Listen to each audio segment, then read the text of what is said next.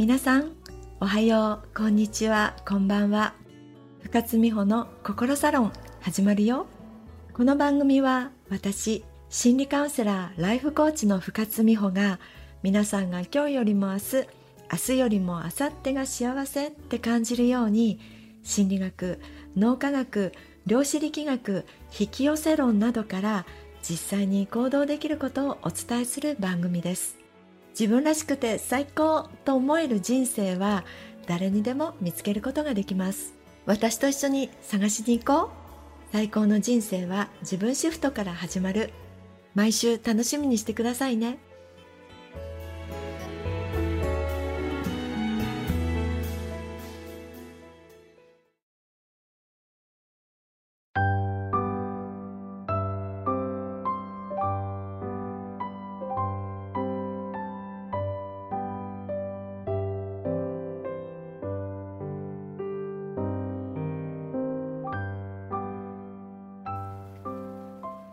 今回はあなたのなんかだるいやる気が出ないは梅雨だるかもというテーマでお伝えします。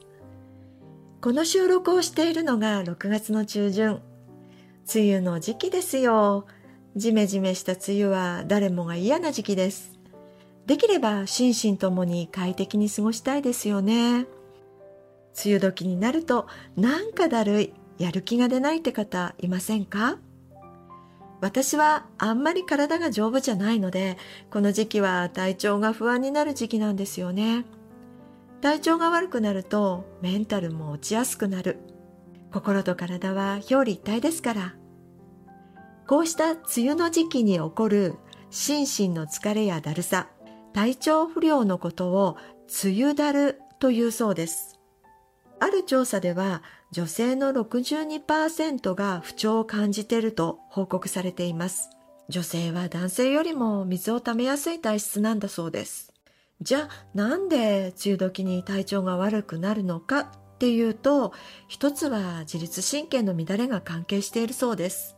梅雨になると低気圧になるため酸素分圧が下がり、酸素分圧難しい言葉ですね。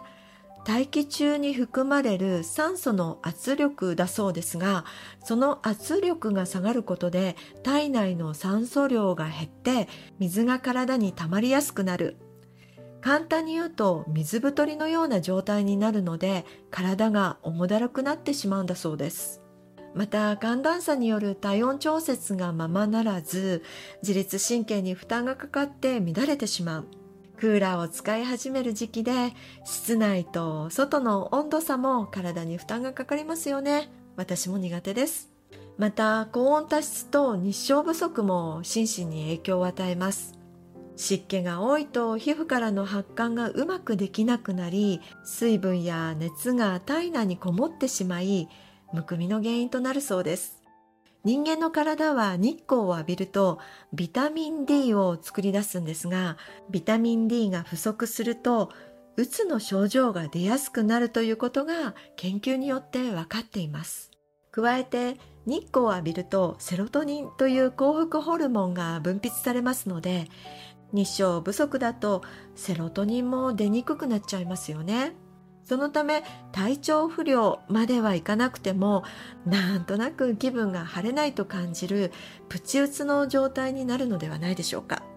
こうしたことから自律神経が乱れめまい頭痛やる気が出ないなどの症状が出てしまうようです。ではどうしたら梅雨だるに対処すればいいかというと鍵は水の排泄なんです。体に溜め込んでしまった余分な水分が湿気によるむくみや体のだるさの原因なので水分を外に出すことが大事なんです。それに効果的と言われているのがカリウムとカフェイン。カリウムやカフェインには利尿作用があり余分な老廃物を外に出してくれる働きがあるそうなんです。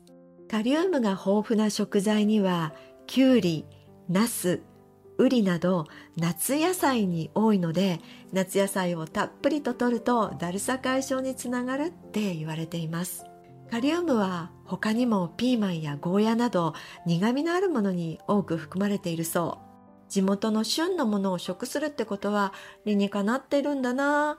自然ってすごいななんて思いました。食べ物以外にはカフェインがいいそうです。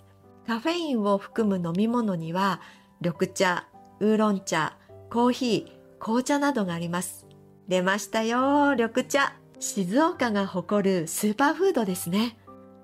飲み方は体を冷やしたくないので温かいものの方が良さそうです。この時期にぬるめのお湯で入れる新茶をいただくって心身の健康につながるんだな。ぁなんて静岡人として嬉しい気持ちになるのは私だけかしら。水を溜め込まないためにカフェインを含んだ水分を取る。ちょっと目から鱗でした。さてここでおまけ情報。あなたの水っぽい体質度チェック法。胃内定水。胃の中に停滞している水って書きますが胃内定水を調べる方法です。これすごく簡単です。コップ一杯のお水を飲んだ後もしくは食後などに体を動かしたり寝返りを打つとお腹がチャポチャポ言う人は水を溜め込みやすく排泄が苦手な体質だそうです。溜め込みにくい人は全くチャポチャポ言わないそうですよ。私はチャポチャポ派。やっぱり梅雨時は苦手ですね。水の排出に気をつけます。ということで今回は心と体は表裏一体。やる気のなさはメンタルの問題ではなく体調から来るものかもしれません。梅雨の時期心も体もなるべく軽やかに生活するトレビアをお伝えしました。皆さんが元気になるように今日はこの辺で。最高の人生は自分シフトから始まる。あなたが変われば人生は今日からでも変えられます。深津美穂の心サロンでした。またね。